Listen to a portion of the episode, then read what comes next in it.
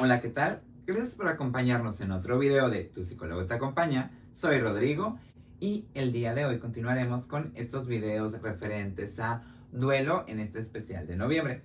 ¿Qué nos traería el día de hoy? Las etapas del duelo, proceso de duelo, fases del duelo, que seguramente ya han escuchado y retomaremos de forma breve. Sin más, vamos con el video.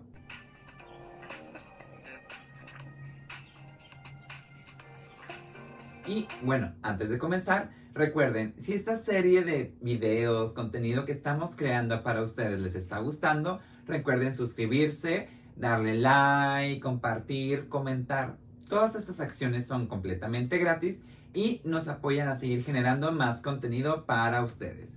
Suscribirse es totalmente gratuito, no genera ningún costo, solo es darle clic a la pantalla y créanme que apoyan mucho al canal.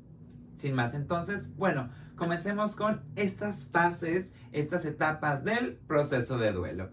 Que recordando los duelos, si bien vamos a hablar de fases en un orden, la realidad es que no necesariamente van a seguir este orden. La realidad es que cada proceso, cada duelo es tan único que aunque si bien las fases las podemos encontrar, pueden ir salteadas, acomodadas de diferente forma, qué sé yo. Porque aquí no es como el béisbol primera base, segunda base, tercera, home. La realidad es, podemos ir a la tercera, después a home, después a la segunda, que se me regresó la primera. Entonces, desde ahí, lo mismo sería en el proceso de duelo. No es una línea recta. La realidad es que es mucho más curva de lo que imaginamos. Cada proceso es único y hay que aprender a validarlo y respetarlo porque todas las personas necesitamos nuestro proceso, nuestra acomodación, nuestro ajuste cuando perdemos algo. Porque recordemos, duelo no es igual a muerte. Duelo es igual a pérdida. Y la pérdida puede ser de una vida, de una relación, de un trabajo, de un lugar, qué sé yo. Y bueno, vamos comenzando entonces. ¿Cuál sería la primera de las etapas? La conoceríamos como negación. ¿Qué implicaría esta negación? Bueno, vámoslo viendo como este mecanismo de defensa con el que me cubro para poder lidiar con lo que está sucediendo. Y aquí es donde me pregunto o me digo, no, esto no me puede estar pasando a mí. No, esto no está pasando. ¿Por qué? Porque eso nos permite aprender a lidiar precisamente con la noticia. Es que esta persona falleció. No, no es cierto, es que le acabo de ver hace una hora. O te van a despedir. No, claro que no, es que no, no han despedido a alguien en un buen tiempo. No creo que me despidan.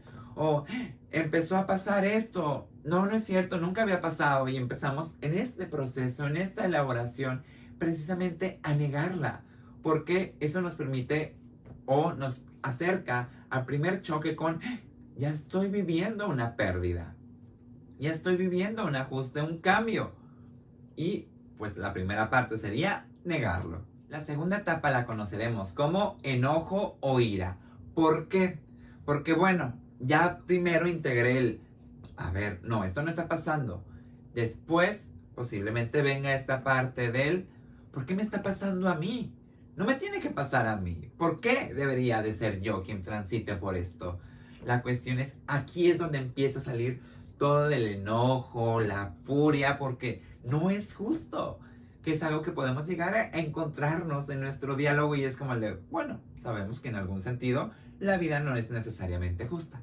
Sin embargo, aquí es uno de los primeros choques con el, claro que esto no me gusta y lo rechazo y lo rechazo sobre todo con mucho enojo. En esto recordemos, ya habíamos hablado de lo que comprendemos por mandatos de género, es decir, lo que se espera que más o menos sintamos, y lo pongo entre comillas porque no hay, no hay un proceso real, pero se espera al menos desde la sociedad que los hombres y las mujeres tengamos ciertas vivencias más específicas. Entonces, por ejemplo, a los hombres se les permite más el enojo, a las mujeres se les permite más la tristeza. Entonces sería más común, por ejemplo, que ciertas personalidades, ciertas personas que en esta parte más masculina, bueno, empiecen viviendo su proceso de duelo a través del enojo, porque precisamente el mandato de género nos dice, oh, si eres hombre, enojarse está bien. Entonces se empalma con un proceso social. Y en la tercera etapa encontraríamos lo que conocemos como depresión, que ahí, siguiendo esta línea de mandatos de género, es donde encontraríamos, por ejemplo, que se les permite más a las mujeres. ¿Por qué? Porque tendría que ver con la tristeza. Y entonces, recordemos que la tristeza es, bueno, no, a la parte masculina no se le permite la tristeza, se le permite el enojo. Pero a la parte femenina sí se le permite la tristeza y se les niega el enojo. La cuestión es, bueno, la realidad es que ambas forman parte de las personas, independientemente el rol de género, si es masculino, si es femenino, si es hombre, si es mujer. Sin embargo, socialmente es algo que se va eh, propagando. La cuestión es, cuando a veces estas emociones se viven de una forma muy grande, puede ser que estén ocultando la contraria. Es decir, a lo mejor un hombre muy enojado está ocultando tristeza. Y a lo mejor una mujer muy triste está ocultando enojo. Porque precisamente la sociedad va, entre comillas, y en esta forma como que un tanto entrebuscada, educando a enseñarnos a vivir de tal o cual forma nuestras emociones. Y bueno, regresando después de este pequeño paréntesis de roles de género a la tercera etapa, la que conocemos por depresión. Aquí sería importante no pensar la depresión como esta tan famosa enfermedad que conocemos, que lleva medicación, lleva su proceso químico, sino es el nombre que se le pone a la tercera etapa y que tiene que ver precisamente con esta tristeza, con este ensimismamiento para cuidarme, apapacharme, llorarme. Y esto implicaría un periodo de tristeza de varios días. Estos pueden ser incluso más de 15, más del mes, qué sé yo. ¿Por qué? Porque precisamente es donde me permito sentir mi dolor. Y mi dolor a veces me solicita llorar, agüitarme un poquito, decimos aquí en Tijuana, entristecernos. ¿Por qué? Porque precisamente necesito apapacharme, es decir, es una depresión un tanto reactiva, no en el sentido eh, químico y de esta parte del DCM que hemos visto en otros videos, sino tendría que ver con esta parte de depresiva reactiva en cuanto a, bueno, estoy viviendo un duelo, un ajuste. Claro que hay una tristeza ahí que en etapa llamamos depresión, que es diferente directamente de esta parte de enfermedad del estado de ánimo. La cuestión es, también en esta parte de la depresión, ¿qué llega a pasar? Bueno, encontraremos, por ejemplo, una pregunta del ¿ya para qué? ¿Ya para qué hago esto? Nada va a cambiar. ¿Ya para qué hablo? ¿Ya para qué digo? ¿Ya para qué vivo? ¿Ya para qué bla, bla, bla? Porque precisamente en este periodo de ensimismamiento y tristeza lleva todo un proceso del las cosas no tienen sentido. Que sí, en algún sentido, hablando existencialmente, las cosas no tienen sentido. Se lo ponemos. ¿La vida es un sinsentido? Sí, en alguna manera. Pero es entonces donde, si no tiene sentido, se lo podemos dar. Si está vacío, puede ser llenado. La cuarta etapa que veremos aquí, ojo, y digo que veremos aquí porque en realidad sería la tercera, es la negociación. Sin embargo, la pongo como cuarta, ¿por qué? Porque para que se empalmara ira, enojo y depresión, hablando de roles de género, los acomodé así. Sin embargo, el orden que nos comparte Kubler-Ross sería directamente negación, ira o enojo, negociación, depresión y la última, aceptación. ¿Vale? Entonces, para que vean, eh, o, les comparto precisamente por hablar de roles de género, que modifique simplemente la 3 y la 4 para empalmarlas para fines de este video. Pero bueno, regresando entonces, ¿qué encontraríamos en la negociación? Aquí es un periodo como muy curioso porque empiezo a hacer intercambios, negociaciones con la vida, el cosmos, el universo, un ser divino, Dios, dioses, diosas, qué sé yo. Es decir, usualmente lo pongo hacia afuera para permitirme hacer una negociación o a veces esta negociación, por ejemplo, también puede ser con la ciencia, la medicina, qué sé yo. No, es que si salgo de esta, voy a hacer más ejercicio, voy a comer mejor. O es que si vuelves conmigo, voy a pasar aquí, voy a pasar acá. O es que si este dolor pasa, prometo que seré mejor persona. Es decir, puede haber muchos tipos de negociaciones. la idea es un poquito, un tanto este estire y afloje que, como sabemos, se lo estamos pidiendo a un ser externo y usualmente en otro plano, dependerá eh, directamente de las creencias de cada persona, usualmente estas negociaciones no se cumplen. Y eso nos lleva a que, bueno, sí, ahí transitamos una experiencia un poco desagradable porque es, ya había hecho este acuerdo mental entre tú y yo, ¿no? La cuestión es, bueno, ¿qué pasa con este acuerdo mental? Llegaremos a la parte del, bueno, creo que entonces no hay algo que pueda hacer. Y eso me lleva por ende a la aceptación. Sí, ya pasó. Sí, esto es lo que es. Sí, a veces no hay más que hacerle.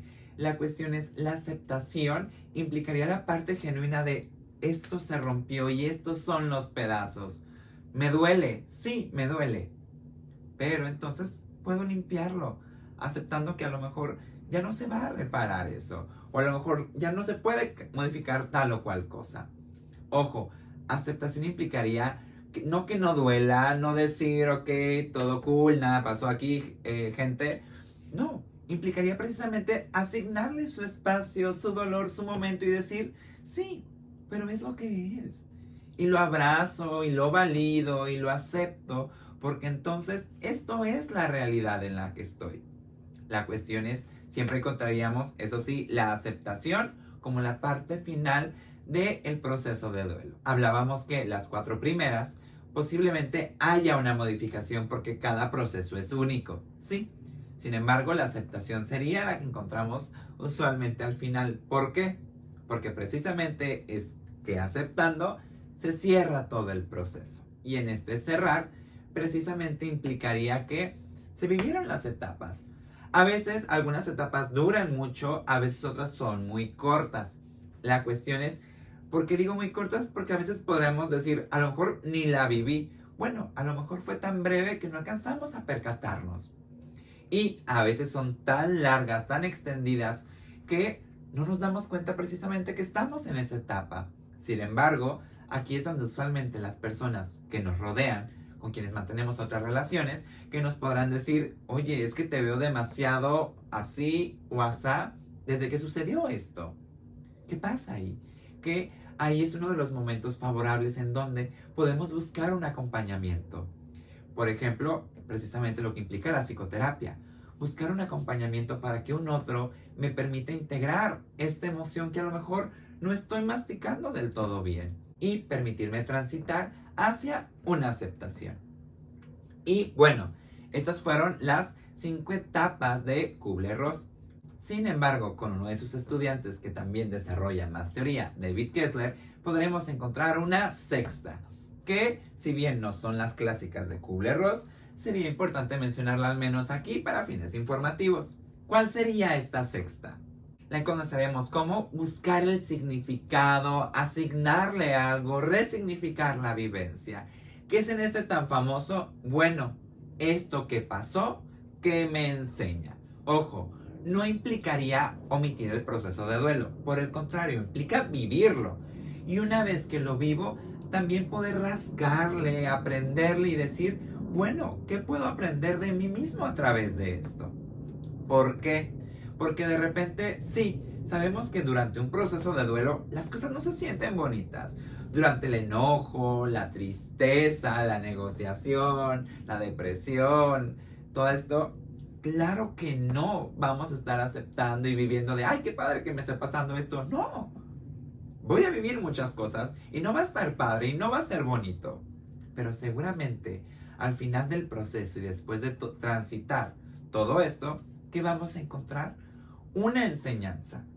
Que, ojo, no se tiene por qué ver antes o durante el proceso. La enseñanza viene mucho después. Por eso sería la sexta etapa. Porque a veces ya después de aceptar e integrar una vivencia, un duelo, bueno, puedo aprender algo de mí, de mis relaciones, del mundo. Puedo aprender qué si quiero, qué no quiero, cómo lo quiero, qué sé yo sí, va a traer algún conocimiento en alguna medida.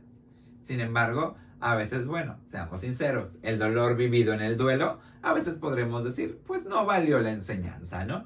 Sin embargo, bueno, creo que no hay nada tan humano como precisamente los procesos de duelo, porque la vida está en constante cambio y los cambios precisamente implican a veces pérdidas y estas pérdidas es lo que conocemos por duelo. Bueno, y ya lo saben, si este video les gustó, denle like, compartan y sobre todo suscríbanse al canal. Esto nos permite seguir generando más videos para ustedes, ya que es de gran apoyo a nuestro trabajo. Sin más, bueno, me despido. Gracias por acompañarnos en otro video de Tu psicólogo te acompaña. Soy Rodrigo y nos vemos hasta el próximo video. Bye bye.